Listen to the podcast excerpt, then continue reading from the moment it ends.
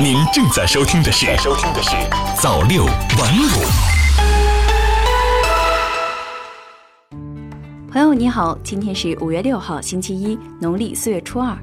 接下来关注一下今天的大事小情。今年国家公务员补录三千零四十六人，五月十三日后查询结果。昨日，国家公务员局发布《中央机关及其直属机构二零一九年度补充录用公务员公告》。公告中称，中央机关及其直属机构二零一九年度考试录用公务员工作已经进入公示和备案阶段。经过面试、体检和考察，有部分职位出现空缺，需要面向社会公开调剂补充人员。据统计，补充录用公务员人数为三千零四十六人。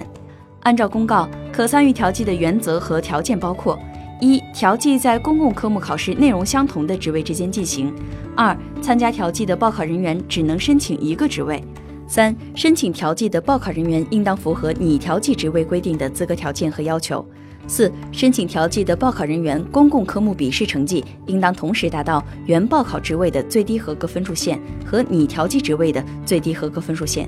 五。已确定为拟录用人员的报考人员不再具有参加调剂的资格。公告明确，报考人员从即日起可以登录中央机关及其直属机构二零一九年度考试录用公务员专题网站，查询调剂职位、调剂人数、考试类别、资格条件、招录机关联系方式等。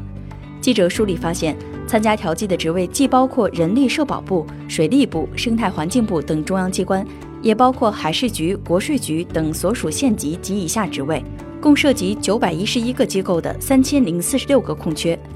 五月六日八点至五月八日十八点期间，报考人员通过报名时的用户名和密码登录考录专题网站，填报申请调剂的相关信息。报考人员需要咨询拟调剂职位专业、学历、学位等资格条件信息时，请直接与招录机关联系。在提交调剂申请时间结束之前。报考人员可以更改申请调剂的职位。国家公务员局提醒非网上报名的报考人员，在参加调剂时，请直接与拟申请调剂的招录机关联系，在五月八日十八点前提交书面材料供招录机关审核。五月九日八点至五月十日十八点，招录机关对报考本机关的网上调剂申请和非网上调剂申请一并进行资格审查。资格审查时，招录机关按照报考人员公共科目笔试成绩从高分到低分的顺序进行。公共科目笔试总成绩相同的，按行政职业能力测验科目成绩排序；公共科目笔试总成绩和行政职业能力测验科目成绩都相同的，一并进入资格审查。资格审查合格人数与计划录用人数比例达到规定的面试比例后，招录机关不再对其他人员进行资格审查。据悉，调剂结束后将形成进入面试和专业能力测试的人选名单，并在考录专题网站统一公布。二零一九年五月十三日后，报考人员可以访问考录专题网站查询调剂结果。再来关注经济方面的消息，央行决定从五月十五日开始对中小银行实行较低存款准备金率。为贯彻落实国务院常务会议要求，建立对中小银行实行较低存款准备金率的政策框架，促进降低小微企业融资成本，中国人民银行决定从二零一九年五月十五日开始，对聚焦当地服务县域的中小银行实行较低的优惠存款准备金率；对仅在本县级行政区域内经营或在其他县级行政区域设有分支机构，但资产规模小于一百亿元的农村商业银行。执行与农村信用社相同档次的存款准备金率，该档次目前为百分之八，约有一千家县域农商行可以享受该项优惠政策，释放长期资金约两千八百亿元，全部用于发放民营和小微企业贷款。红五月开局，各地楼市销售现分化，热点二线城市或迎政策集中收紧。在刚刚过去的五一小长假，各地楼市表现不一，在房地产调控再次定调只住不炒的背景下。一线城市反弹放缓，部分区域有所降温。不过，部分二线城市楼市再次迎来购房人群的热捧。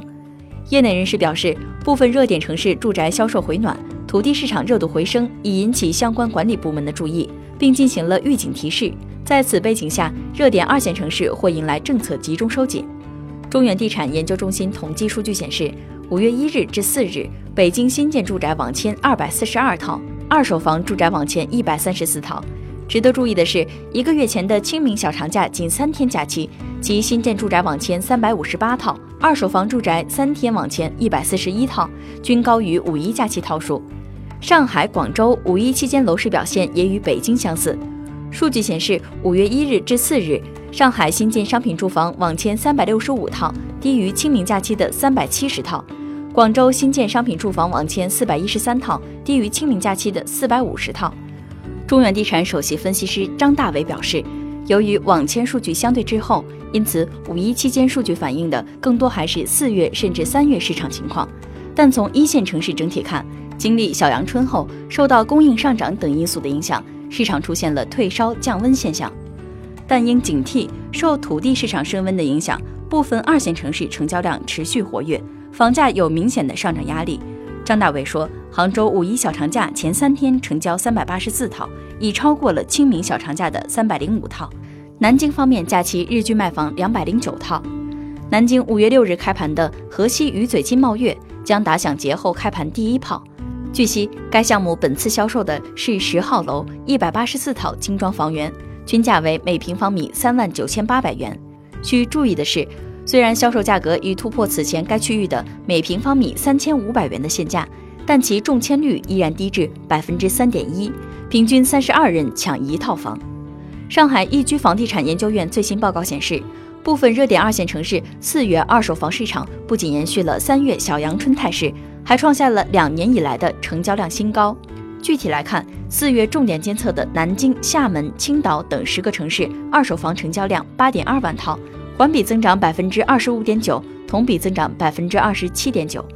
重点监测的城市除北京、深圳外，均为热点二线城市。上海易居房地产研究院研究员姚芳表示，从数据看，四月仅北京出现了二手房成交量环比下降。其余九城中，苏州环比增长百分之九十九点零，增速最为显著。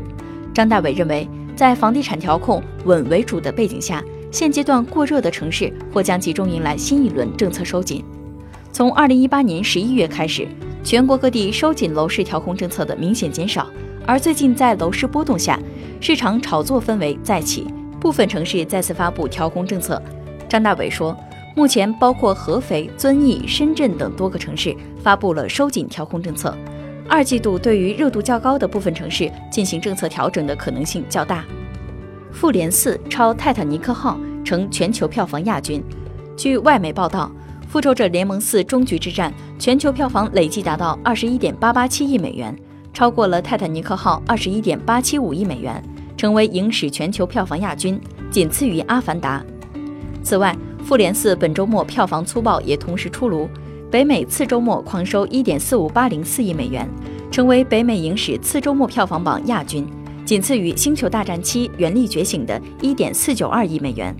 中国内地累计已达五点七亿美元，也意味着本片最大票仓仍为北美。截至周末，《复联四》全球累计票房达二十一点八八七亿美元，超过《复仇者联盟三：无限战争》。升至 MCU 漫威电影宇宙全球票房榜冠军，并仅用十二天就超过《泰坦尼克号》，升至全球票房总榜亚军，仅次于《阿凡达》二十七点八八亿美元，两者之间的差距目前为近六亿美元。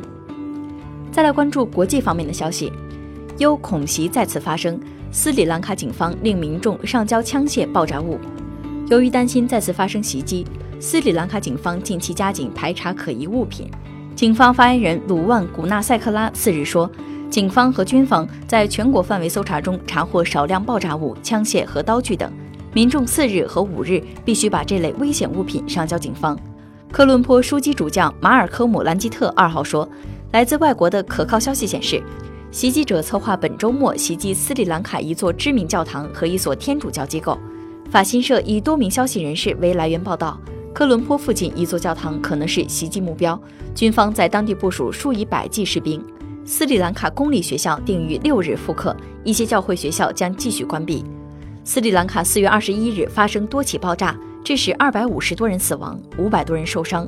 极端组织伊斯兰国宣称发动这些袭击。斯里兰卡警方已经确认九人参与袭击，包括全国认主学大会组织头目扎赫兰·哈希姆。斯里兰卡总统麦特里帕拉西里塞纳四日说，仍有大约二十五至三十名关联四月二十一日爆炸的活跃分子在逃。俄罗斯一客机紧急降落时起火，已致四十一人遇难。莫斯科时间五月五日下午，从莫斯科飞往摩尔曼斯克的俄罗斯国际航空公司客机，由于故障返回莫斯科谢列梅捷沃机场，在紧急降落时起火。飞机于莫斯科时间十七点五十分起飞，起飞二十八分钟后紧急降落。据俄罗斯卫星网报道，由于天气恶劣，飞机在第二次降落时才成功降落。落地时，飞机起落架折断，发动机起火。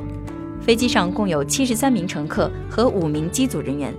俄罗斯侦查委员会发言人斯维特兰娜·彼得连科表示，根据最新情况，七十八人中共有四十一人遇难。我驻俄使馆经与俄方确认，出事航班上无中国公民。事故原因正在调查中。塔斯社报道称，造成事故的原因可能是飞机遭遇雷击。雷击后，飞机上自动化设备失灵，在着陆期间，飞机两次撞上跑道。另有消息称，火灾原因可能是电气设备故障。